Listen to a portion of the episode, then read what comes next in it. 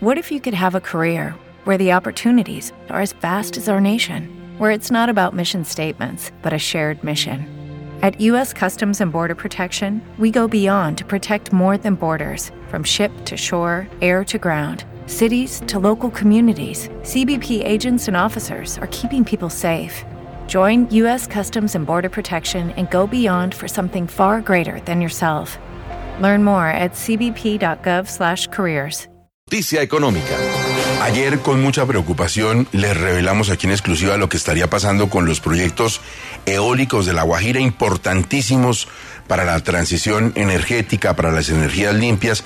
¿Qué fue lo que contamos más o menos en resumen, Fraile? Gustavo, que están muy preocupados porque la Agencia Nacional de Licencias Ambientales les archivó sus procesos de licenciamiento ambiental para poder entrar a funcionar. Estaban listos para generar energía en noviembre de este año. Les archivaron ese proceso y retrasa la entrada al mercado de esta energía por lo menos dos años, hasta diciembre de 2024.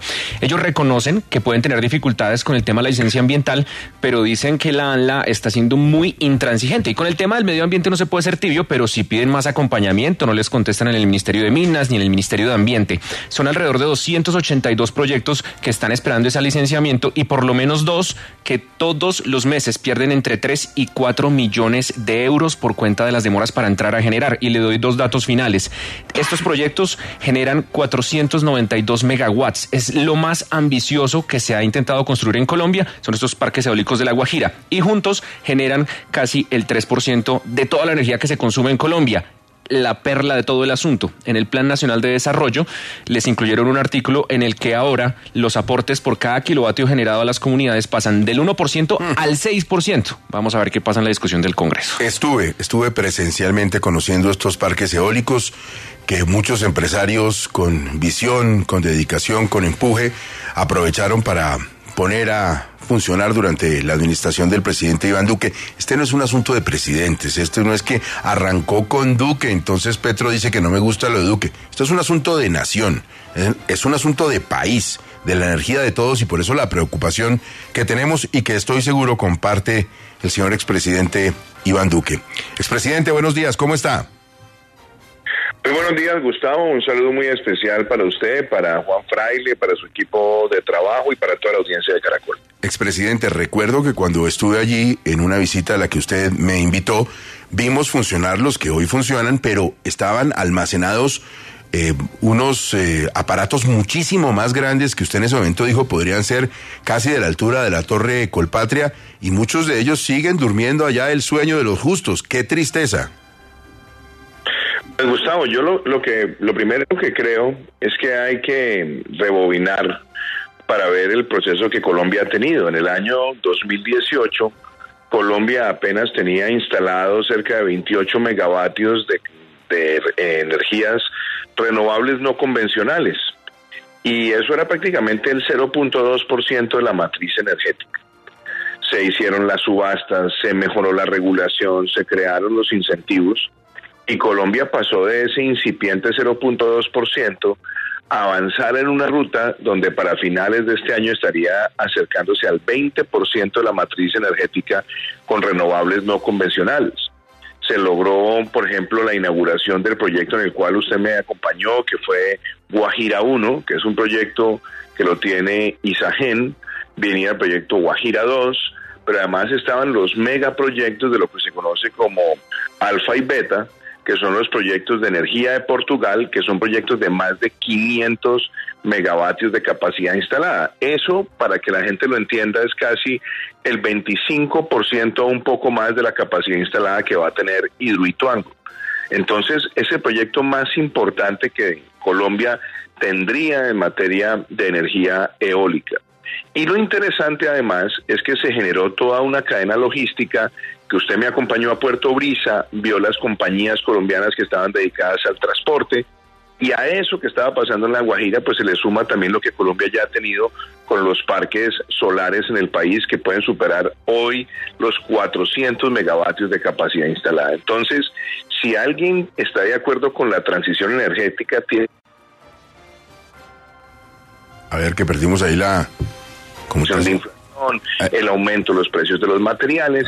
Cualquier demora adicional solamente va en detrimento del interés colombiano y va en detrimento de poder tener una energía mucho más barata en nuestro país. Energía más barata, eh, buena energía, pero además el riesgo grande de que quebremos a una cantidad de inversionistas que creyeron en Colombia, que creyeron en las posibilidades de la transición energética y que ahora ven que se les vino, expresidente, toda la tramitología y además eh, eh, impuestos, ¿no? Gravámenes. Pero no, no solamente eso, Gustavo, es que se habla mucho de la transición. La transición no se va a hacer si estos proyectos no se adelantan en los tiempos previstos, pero adicionalmente en el gobierno nuestro logramos lanzar la ruta para el hidrógeno verde en Colombia.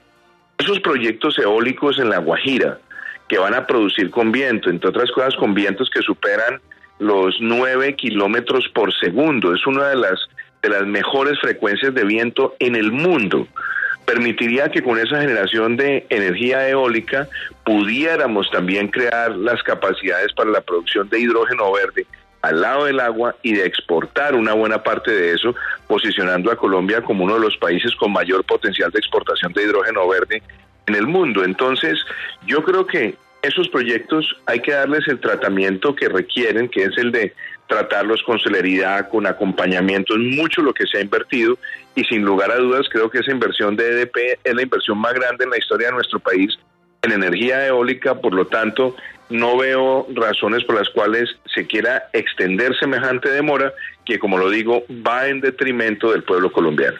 Eh, Fraile, ¿nos dijo algo el Ministerio de Minas después del informe suyo ayer? Que comparten la preocupación de estas empresas que pues, deberían entrar a generar energía. Gustavo, señalan que en efecto eh, el proceso de licenciamiento está muy demorado. El tema de las consultas previas es complicado. Un solo proyecto puede llegar a necesitar que le aprueben 70 consultas previas. Eso quedó Logran esa aprobación y la ANLA pues archiva el proceso de inmediato. Pero de hecho, mire, la ANLA está publicando en su página web esta semana que tiene todos los estándares de calidad y que están trabajando al 98% de su capacidad. Métale al 100. No alcanza. Fraile, Señor. Fraile y Gustavo, si me permiten decirlo, si ese proyecto se llega a demorar dos años más, la única consecuencia que va a traer es que va a espantar a todos los inversionistas que hoy están viendo a Colombia como una especie de tierra prometida para la energía eólica y solar entre otras cosas, las incertidumbres en materia regulatoria, en materia tarifaria, el, el hecho de no saber cuál va a ser la función de las comisiones de regulación, el hecho de no tener claridad de qué significa democratizar eh, los proyectos de energía. Todo esto sumado a que uno de los proyectos más importantes del continente hoy en día en materia de generación se pare por dos años, pues sencillamente lo que hace es afectar al pueblo colombiano.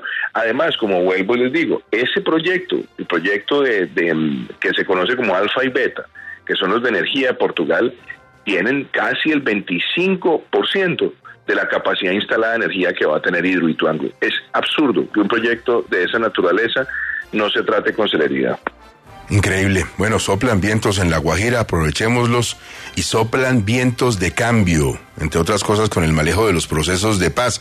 Entiendo, expresidente, que usted em, ha sentido cierto escosor con los anuncios de levantar orden de captura a John Mechas, que para que los oyentes se ubiquen, es señalado responsable del atentado suyo en Cúcuta. ¿Qué opina sobre esa situación? Eh, Gustavo, más allá del atentado, que, que por sí es un, es un tema grave, un atentado contra el presidente de la República, donde además en un helicóptero iba el gobernador del norte de Santander, el alcalde de Cúcuta, el ministro del Interior, el ministro de Defensa, que además tiene una, una gravedad. Estamos hablando también de quien puso el carro bomba también en Cúcuta, en una de las brigadas, donde se pudo haber generado no solamente una tragedia asesinando ciudadanos colombianos, sino también eh, ciudadanos norteamericanos. Pero partamos de una base. John Mechas es un, es un, eh, es un narcotraficante, es un criminal regular. Él no tiene ningún tipo de estatus político. Él ha estado protegido por la dictadura de Maduro en el territorio venezolano porque maneja negocios de narcotráfico y porque también ha manejado, ya, ya ha sido el, el garante de, de procesos de tráfico de minerales. Este es uno de los criminales más peligrosos que tiene el país. Entonces, cuando usted a un criminal le tiende la mano, y se le atiende la mano además sin, sin ni siquiera someterlo a la justicia, pues se empieza a construir esa impunidad. Todos los colombianos queremos la paz y yo he dicho que como expresidente mi voz siempre será elevada para contribuir a la construcción de la paz, no para obstaculizarla. Pero al ver esta realidad, al ver los negocios de narcotráfico de estos sinvergüenzas, de estos bandidos, lo que dije ayer, si aquí se construye un marco de impunidad para la construcción de la paz total, pues la paz total se va a convertir en la paz fatal, porque todos estos delincuentes van a seguir entregándole su negocio a sus sucesores, van a tratar de lavar la fortuna y vamos a seguir viendo una situación dramática donde a más narcotráfico, más violencia. Presidente Duque, ¿qué es lo que no le gusta de la paz total? Vanessa, vuelvo al, al punto central, es que aquí no estamos solamente hablando de un concepto, Estamos hablando de un narcotraficante, primero que ya se burló de la generosidad del pueblo colombiano, que en Colombia se avanzó en un proceso de paz bajo la premisa de los principios de verdad, justicia, reparación y no repetición. Estos bandidos primero engañaron un proceso de paz, volvieron a las armas, han asesinado, secuestrado, extorsionado, puesto carros bombas, toda suerte de delitos y en este momento tienen una estructura peligrosísima de narcotráfico en las zonas de frontera. Entonces se les levanta una orden de captura. ¿Eso qué quiere decir? Que las autoridades no los pueden perseguir. Y si no los pueden perseguir, ¿qué van a hacer ellos? ¿Van a entrar como almas de, remanso a, a dejar a un lado sus actividades criminales? Claro que no. Van a seguir en ellas, pero van a limitar la acción de la fuerza pública. Eso se traduce de manera clara en impunidad. Y la impunidad es todo menos la construcción de paz porque es servirle de beneficio a los criminales y por eso creo que el riesgo de esas ofertas de impunidad a costo cero se pueden traducir en la paz fatal y no la paz total. Espinosa, lo escucha el expresidente Iván Duque. Expresidente, pero esos, eh, esos grupos que usted señala hacen parte de lo que el gobierno del presidente Petro ha denominado como disidentes, perdón, como desertores del acuerdo de paz que firmaron y luego lo traicionaron. Pero, por ejemplo, hay otro grupo, este Estado Mayor Central, que, que no, que nunca firmó el acuerdo de paz y que por lo tanto nunca se incluyeron en ese proceso. Esos otros, que son los de Iván Mordisco, ¿usted cree que merecerían un tratamiento diferencial político? Que ahí, lo que hay que entender es primero cuál es el juego de ellos, porque eh, primero las estructuras de lo que se conoció como las antiguas FARC era una sola y quedaron tres. Quedó una que entró en la política, que empezó un proceso de incorporación a la sociedad, otra que se fue para Venezuela a trabajar con el régimen de Maduro, donde estaba el Paisa, Romaña, Santrich, donde estaba también eh, Gentil Duarte, y quedó otra en Colombia que era la de Iván Mordisco, la de Majin la de Guacho, todos narcotraficantes. Entonces, a esas tres estructuras se les, se les manejó acorde a la constitución y la ley, a los que se acogieron a la paz, se acompañó en el proceso de reincorporación, se avanzó con la CTCR, se hizo toda esta inversión para adelantarse en cuatro periodos presidenciales. A los que estaban en Venezuela se denunciaron y a los que estaban en Colombia se combatieron. Pero estas personas son todo menos personas con algún tipo de voluntad de paz. Y lo otro es que ellos van a, van a buscar ser tratados con toda la benevolencia, donde no haya acción penal, donde tengan trato diferencial, donde eventualmente van a decir, ábranos las puertas de la JEP para tomarle el pelo al pueblo colombiano, nunca decir la verdad, nunca reparar, esconder su plata y adicionalmente ahora que les dicen que pueden eh, prácticamente eh, conservar el 6% de, de, su, de su riqueza, la pregunta es quién es el auditor de esas, de esas estructuras criminales. ¿Quién sabe cuánto es el 6%? Eso se puede constituir en una operación de lavado de activos que solamente va a seguir manteniendo vivas esas estructuras criminales porque ese negocio de ellos, de narcotráfico, no está para la venta.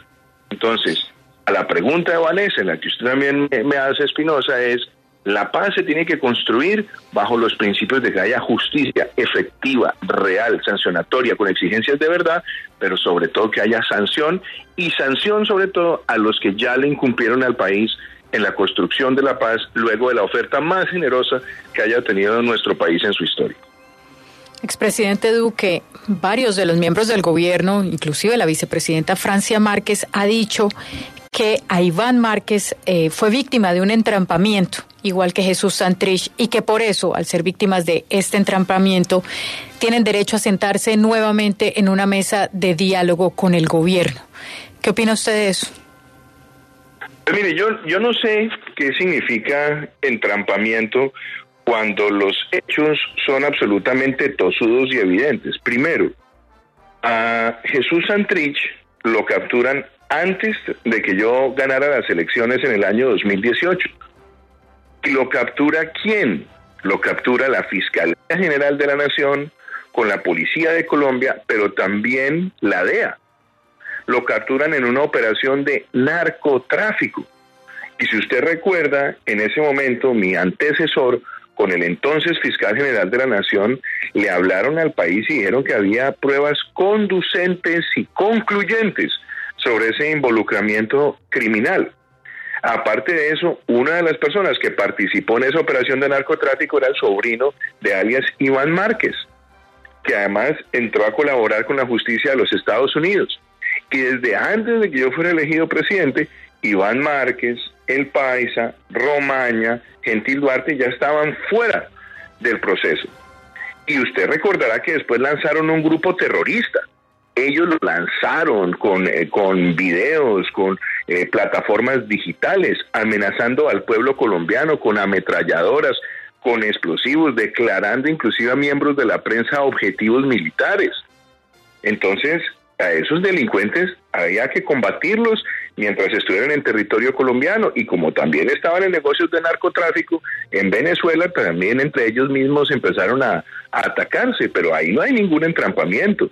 Ellos fundaron un grupo terrorista, lo anunciaron y le mostraron al país y al mundo cuáles eran sus intenciones. Y frente a esa existencia de grupos terroristas, lo que hay es que combatirlos con toda la fuerza del Estado. Pero entrampamiento cuando hacen anuncios de terrorismo con ametralladoras, con además eh, prendas de guerra y adicionalmente danzándole mensajes a la institucionalidad que la van a desafiar cuando además cometieron secuestros, actos además de, de, asesinatos selectivos en lugares del territorio. Eso no es ningún entrampamiento. La evidencia es clara que Iván Márquez no solamente se burló de la oferta de paz que le hizo el Estado colombiano, se burló del proceso, sino que además reorganizó un grupo terrorista. Por lo tanto, ahí es una violación expresa y tajante del principio de no repetición. Y esto no solamente lo estoy diciendo yo, eso lo ha dicho inclusive el senador Humberto de la Calle, que fue uno de los firmantes, constructores de ese acuerdo, dice, aquí estamos viendo, es una violación flagrante al principio de no repetición contemplado en los acuerdos. Sí, expresidente, quisiera preguntarle cuál es la verdad sobre quién dio de baja a Santrich, a Romaña y al Paisa, porque en su gobierno se dijo fue un enfrentamiento entre bandas en Venezuela, luego que había sido una banda venezolana, luego apareció un agente de la DEA cobrando una plata y ahora apareció un coronel del ejército diciendo que la pagaron con gastos reservados. Sobre eso, sobre eso siempre ha habido mucha especulación. Acuérdese que Maduro salió a decir que lo había matado la CIA. Después las FARC dijeron que los había matado el ejército colombiano, pero después que habían sido los grupos de Iván Mordisco. Después otros dijeron que era un enfrentamiento con Gentil. Lo cierto es que esos grupos estaban allá jugando con candela entre ellos porque hay una disputa de narcotráfico, eso se sabe. Usted recordará que yo denuncié internacionalmente la presencia de esos criminales en territorio venezolano. No solamente se mostraron dónde estaban sus campamentos, se mostró cuál era su actividad criminal. Y esos delincuentes mueren en su ley. Yo creo que lo importante es que el mundo hoy no tenga esos delincuentes eh, presentes. Y muchos de esos bandidos se, se, empezaron a disputar no solamente territorios, sino negocios claros de narcotráfico en la frontera. Y usted debería preguntarse, qué curioso que John Mechas vio cómo cayeron muchos de ellos y el bandido ese sigue en Venezuela. Inclusive se habló mucho en su momento de que John Mechas estuvo involucrado en muchos de, esos, eh, de esos enfrentamientos. Otros se los adjudicaron a Iván Mordisco. Pero lo cierto es que más allá de todas las especulaciones, esos bandidos y esos delincuentes, esos símbolos del mal, hoy no están amenazando al pueblo colombiano ni generando además una amenaza continental. Expresidente, antes de despedirnos, una inquietud muy puntual. ¿Qué pasó con la Fundación Innovación para la Democracia? ¿Esta sí que se llama su fundación? Estamos avanzando en esto, Gustavo. La, la quien va a ser la directora ejecutiva de la fundación va a ser la doctora Adriana Mejía. Vamos a crear ahí un, un centro de pensamiento y acción que no es partidista, no es político. Queremos invitar a la reflexión sobre temas de política pública enfocados en la política climática y ambiental, en los temas de innovación, en los temas de Estado Social de Derecho, pero algo muy importante, el paraguas general va a ser la formación de líderes en todo el territorio nacional, en la Colombia profunda. Queremos formar líderes que tengan no solamente la vocación de trabajar por esos temas, sino también de transformar sus comunidades. Y nuestra meta es, en los primeros cuatro años de la fundación, poder capacitar cerca de mil líderes en la Colombia profunda, Vamos a trabajar con centros de pensamiento internacionales y de los 250 líderes que se irán eh, formando por año, vamos a hacer una selección de 25 que los vamos a llevar también a hacer trabajo en el exterior, a buscarles financiadores de sus proyectos comunitarios.